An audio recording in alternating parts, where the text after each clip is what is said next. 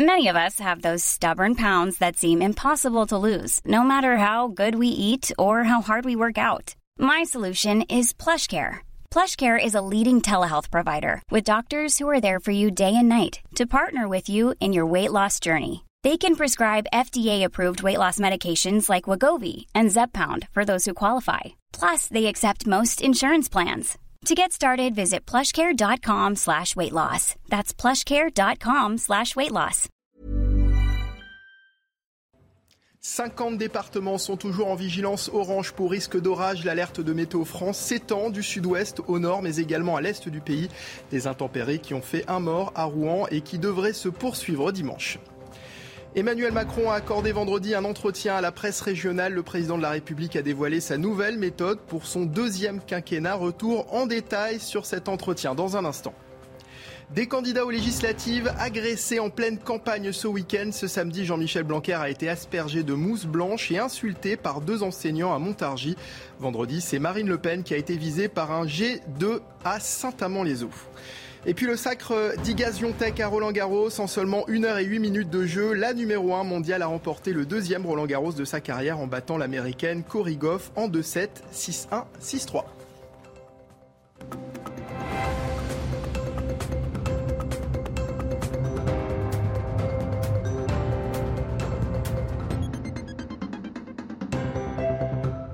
Bienvenue sur CNews, très heureux de vous retrouver pour votre édition de la nuit avec à la une de l'actualité ces fortes intempéries qui ont frappé le pays ce samedi.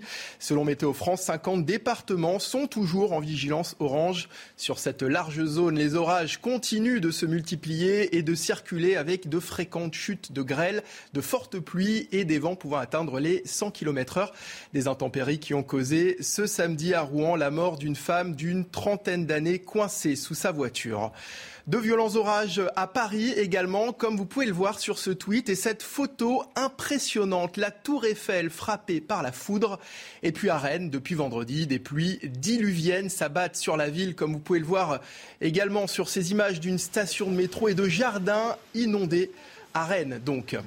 Et puis dans les Landes, écoutez cette euh, agricultrice qui euh, témoigne de la violence et des dégâts causés par les orages de ces dernières heures. On l'écoute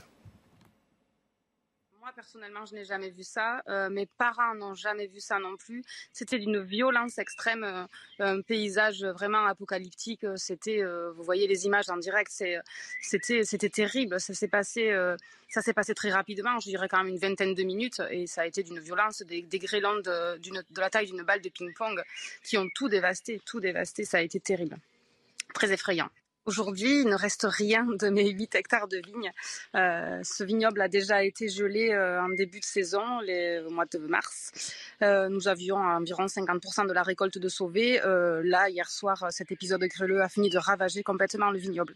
Il n'y aura plus rien, il n'y aura pas de récolte en 2022. J'ai pas eu peur, moi, pour ma vie, là où j'étais située. Je crois que ma maman, là où elle était au moment, dans la maison, au niveau du vignoble, oui, elle a eu peur. Elle a eu très peur que le toit tombe parce que la toiture du bâtiment agricole est complètement ravagée. Euh, on dirait, on dirait un morceau de gruyère. Hein. On s'attendait absolument pas à ça. C'est pas, c'est pas prévisible. Je sais même pas. On n'a pas eu d'alerte orange. On n'a pas eu une alerte aussi intense comme, euh, comme le résultat que vous voyez là. La réaction d'Elisabeth Borne à présent, la Première ministre a publié un message sur Twitter. Ce soir, mes pensées vont vers les victimes des intempéries qui frappent tout le pays et vers les équipes de secours qui ont mené des centaines d'interventions. Le gouvernement sera là pour les territoires touchés. Et si vous vous demandez quels sont les gestes ou les bonnes attitudes à adopter en cas d'orage, écoutez les conseils de ce sapeur-pompier. Le premier des conseils, c'est que si vos déplacements ne sont pas nécessaires, de rester bien entendu euh, chez vous, à votre domicile. Ensuite, c'est lorsque vous empruntez euh, les routes, les voies de circulation, à partir du moment où vous ne pouvez pas, vous ne voyez pas euh, que la route est accessible ou que vous ayez un doute, c'est de ne pas traverser une, quelque chose qui vous apparaît comme une grosse flaque ou ne pas rentrer dans un tunnel qui, dont la, la chaussée est déjà recouverte par l'eau. Ensuite, c'est bien évidemment de ne pas rester à l'extérieur lorsqu'il y a euh, des éclairs et se mettre dans des, endroits protégés. Les véhicules sont, d'excellents euh, refuges. Et puis éviter, euh, bien entendu, de, stationner notamment sous les arbres.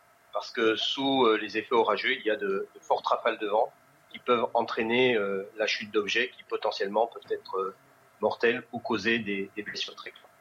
Voilà pour les conseils donc de ce sapeur-pompier. Et après ce que vous venez de voir, euh, ces intempéries vont-elles se poursuivre cette nuit Et pour la journée de dimanche, on se pose la question. Élément de réponse avec François Gourand. Il est prévisionniste Météo France. On l'écoute.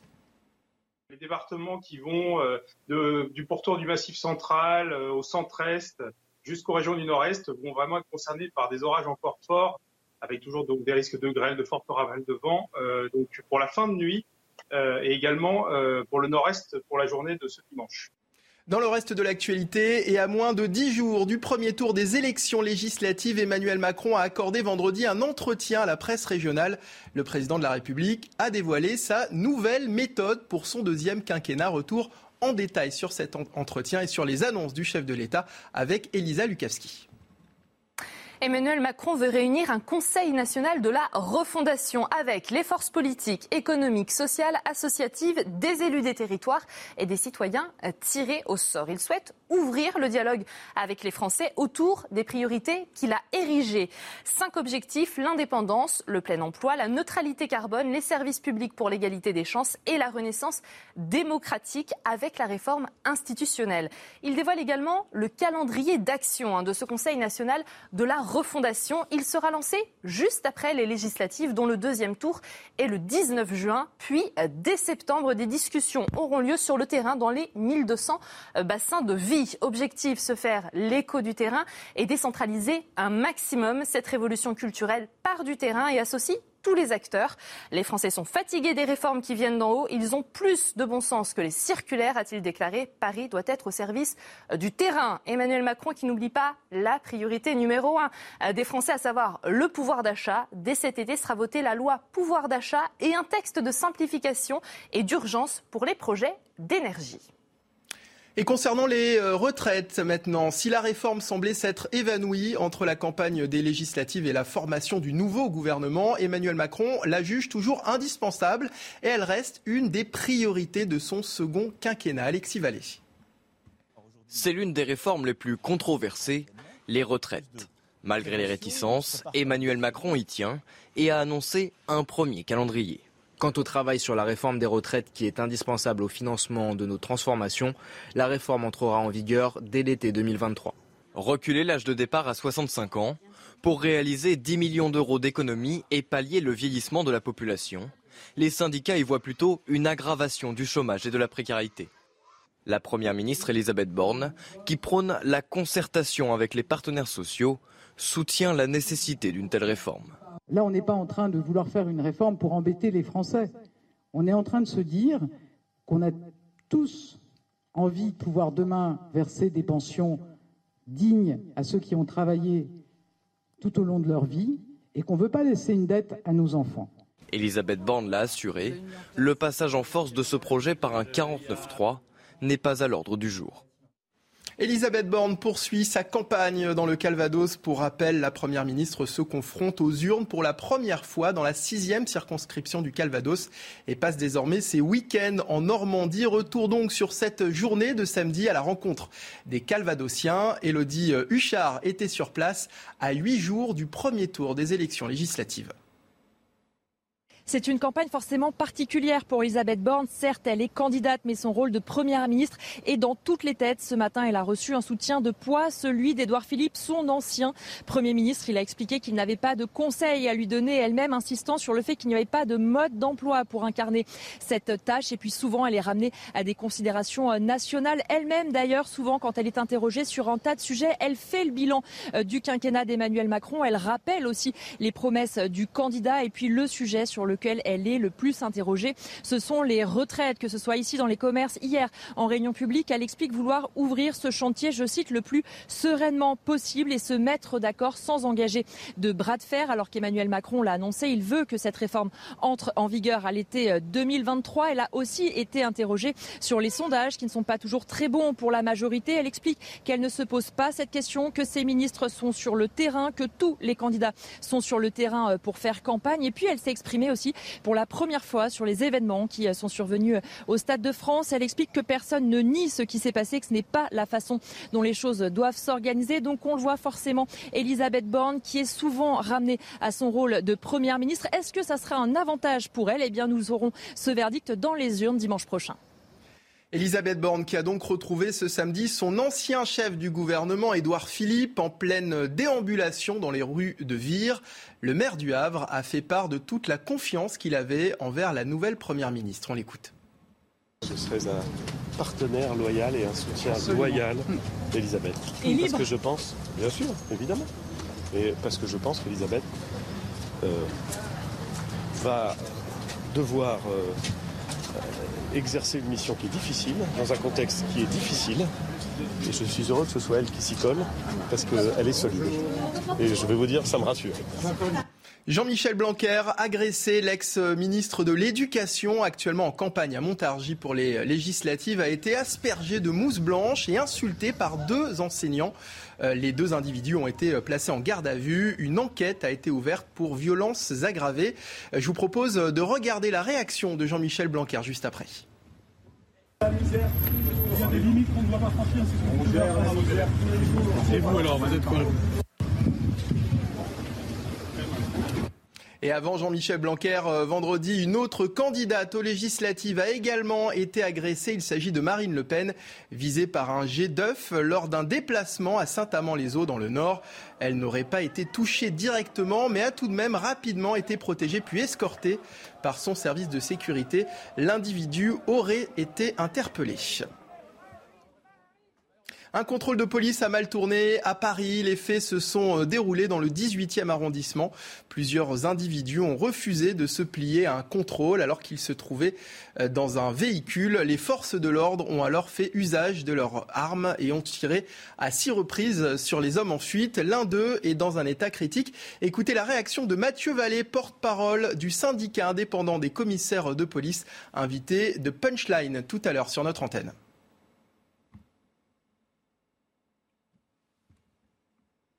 J'ai vu une voiture euh, qui roulait très rapidement, sûrement un refus d'obtempérer.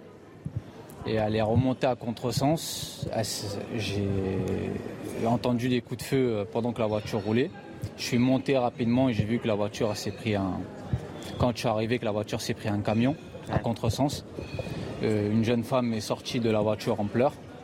Les policiers l'ont interceptée, l'ont mis à côté de, l'école. Mais ici, c'est un quartier, plutôt calme. Il y a bien sûr, il y a de la délinquance, mais, mais pas comme ça. J'ai 23 ans, je, vis ici depuis toujours.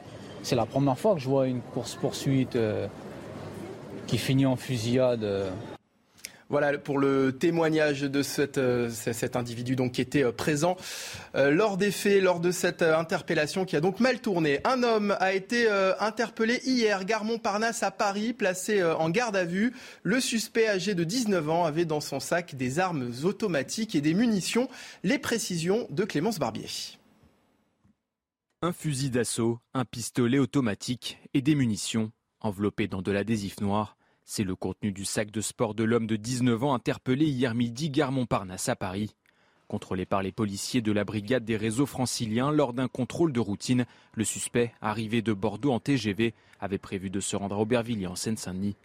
Interrogé sur ses intentions, l'individu a affirmé ignorer le contenu du sac, des armes souvent vendues sur le marché noir à des milieux bien spécifiques. Ce sont des armes qui sont utilisées par le grand banditisme, euh, ainsi que les jeunes de cité parce que c'est une arme qui ne coûte pas très cher malheureusement. C'est très souvent lié au trafic de stupéfiants également. Donc ce sont des individus pour protéger leur trafic euh, qui s'arment et qui euh, sont prêts à tous les, sacrifices pour ne pas se faire prendre, notamment utiliser ce type d'arme contre d'autres individus qui seraient des, des, bandes rivales ou encore contre la police s'ils se font surprendre lors de leur trafic. Déjà connu pour des affaires de stupéfiants, le jeune homme originaire des Alpes-Maritimes a été placé en garde à vue. Une enquête pour port d'armes de catégorie A et B a été ouverte et confiée au 3e district de la police judiciaire de Paris. Les appels à ne pas humilier la Russie humilie la France. Déclaration du chef de la diplomatie ukrainienne, Dimitro Kouleba, qui fustige les propos d'Emmanuel Macron. Le président français avait déjà appelé à ne pas humilier la Russie en mai dernier. Un message très mal perçu dans l'Est de l'Europe.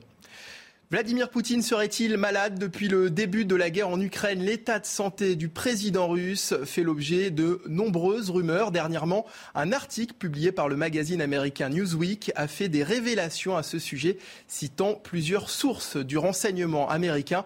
Les précisions avec notre correspondante à New York, Fanny Chauvin.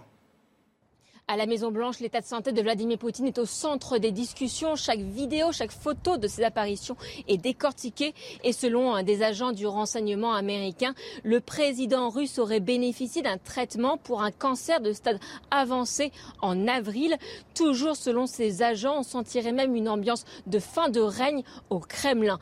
Mais la Maison-Blanche dément euh, toutes ces informations. La prudence reste de mise, surtout après les échecs du Pentagone qui pensait que Saddam Hussein ou encore Ben Laden était malade alors qu'il s'agissait de rumeurs diffusées par leur cercle pour tromper l'ennemi.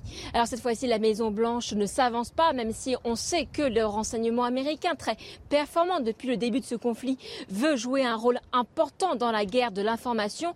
Une information qui intervient au moment où les Ukrainiens sont affaiblis. S'agit-il alors d'un moyen de toucher le moral des troupes russes? Ce qui est sûr, c'est que la paranoïa du président Vladimir Poutine empêche toute évaluation précise précise de son état de santé et alimente les spéculations.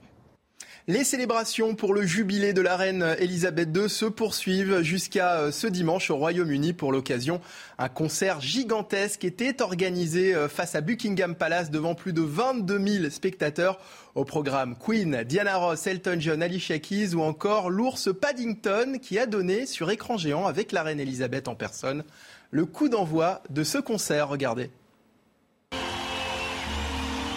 Happy believe Mum. And thank you for everything. That's very kind. À Marseille, la réplique de la grotte euh, Cosquer a ouvert ses portes au public ce samedi. Les visiteurs peuvent enfin découvrir les chefs-d'œuvre du Lascaux sous-marin datant de plus de 30 000 ans et jusqu'ici inaccessible. Et pour cause, l'entrée de la grotte est immergée en plein cœur des Calanques. On, regarde ce sujet de Tancred Guillotel. Bisons, chevaux ou encore pingouins autant de vestiges préhistoriques qui seront visibles à Marseille ce samedi. Dans un espace de 1750 mètres carrés, la grotte Cosquer, où ils sont visibles, a été reconstituée. L'occasion pour les visiteurs d'admirer ces peintures vieilles de plus de 30 000 ans. On peut considérer qu'il y a seulement 20% des surfaces ornées qui nous sont parvenues. Euh, il n'y a pas d'équivalent en Europe. Hein. Cette grotte a été découverte par le plongeur scaphandrier Henri Cosquer en 1985. Avec une entrée par 37 mètres de fond, l'endroit est quasiment inaccessible. Déjà quasi immergée, la caverne est menacée aujourd'hui de disparition par la montée des eaux, des circonstances qui ont amené la région à créer cette reproduction. C'est quelque chose qui est euh, totalement durable, hein, qui vient pallier le fait qu'aujourd'hui on ne peut pas entrer dans la grotte Cosquer pour des raisons à la fois euh, bah, d'accès inaccessible et de conservation. Alors que de nombreuses peintures restent sans signification, Henri Coscar veut voir d'abord en ses visites une aventure intérieure. Ce qui est important, c'est que les gens le vivent et l'interprètent chacun à sa manière. Cette réalisation constitue la troisième copie d'une grotte préhistorique en France après celle de Lascaux et de Chauvet. Quelques 800 000 visiteurs sont espérés pour cette première année. Et c'est sublime. Hein. Allez, tout de suite, on passe au sport. On ouvre ce journal des sports avec du tennis et le sacre d'Igas Viontek à Roland Garros. En seulement 1 heure et 8 minutes de jeu, la numéro 1 mondiale était euh, pressée à l'idée de remporter le deuxième Roland Garros de sa carrière. La Polonaise de 21 ans n'a pas laissé la moindre chance à son adversaire, l'américaine Cory Goff, en la battant en 2-7, 6-1, 6-3. Igaz Viontek continue donc sur sa série impressionnante de 35 victoires consécutives. Chez les hommes, la finale euh, de Roland Garros aura lieu ce dimanche. Rafael Nadal, qui vise le 22e grand chelem de sa carrière, sera euh, opposé au Norvégien Kaspar Ruud. L'Espagnol a souffert physiquement, notamment depuis le début de la quinzaine. Mais l'idée de remporter un 14e Roland Garros rend le défi incroyable. Et comme à son habitude, le Mallorquin donnera tout sur le cours Philippe Chatrier. Match à suivre à partir de 15h. Et puis en MotoGP maintenant, c'est le pilote catalan Aleix Espargaro qui a réalisé euh, le meilleur temps des qualifications du Grand Prix de Catalogne. Fabio Quartararo réalise quant à lui le troisième meilleur chrono et Johan Zarco n'a pas démérité le résumé de la course avec Benjamin Brito. Fabio Quartararo peut avoir le sourire sous la chaleur accablante de Catalogne, 58 degrés ressentis au départ. Le Français a longtemps joué les premiers rôles des qualifications. Fabio Quartararo va passer la ligne. 39-0 Pole position provisoire pour Fabio Quartararo. Longtemps premier, le champion du monde s'empare finalement du troisième chrono, synonyme d'un départ en première ligne. Ça fait du bien d'être en, en première ligne après un, un week-end très compliqué. Et c'était une journée positive, donc je suis très content.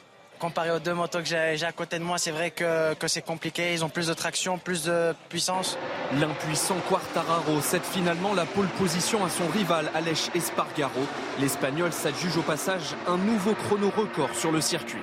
Aleix Espargaro qui va passer la ligne avec le meilleur chrono 38 742 et il bat de nouveau le record. De son côté, Johan Zarco doit lui se contenter d'une quatrième place après une journée en Dancy. Il va passer la ligne, Johan, allez, première ligne Quatrième chrono Il manque encore des choses, je suis pas, toujours pas assez à l'aise. C'est toujours à la, cette limite de tomber. Euh, L'expérience me fait euh, retenir un, un, peu trop euh, le, le, corps et je crois que c'est ça qui fait manquer les dixièmes. Zarco s'élancera de la deuxième ligne, juste derrière son compatriote, Fabio Quartararo. Allez, restez avec nous sur CNews à la une dans la prochaine édition. Les fortes intempéries qui ont frappé le pays ce samedi alors que 50 départements sont toujours en vigilance orange pour risque d'orage. Des intempéries qui ont fait euh, un mort à Rouen et qui devraient se poursuivre dimanche. Précision à suivre dans un instant. Restez avec nous, à tout de suite sur CNews.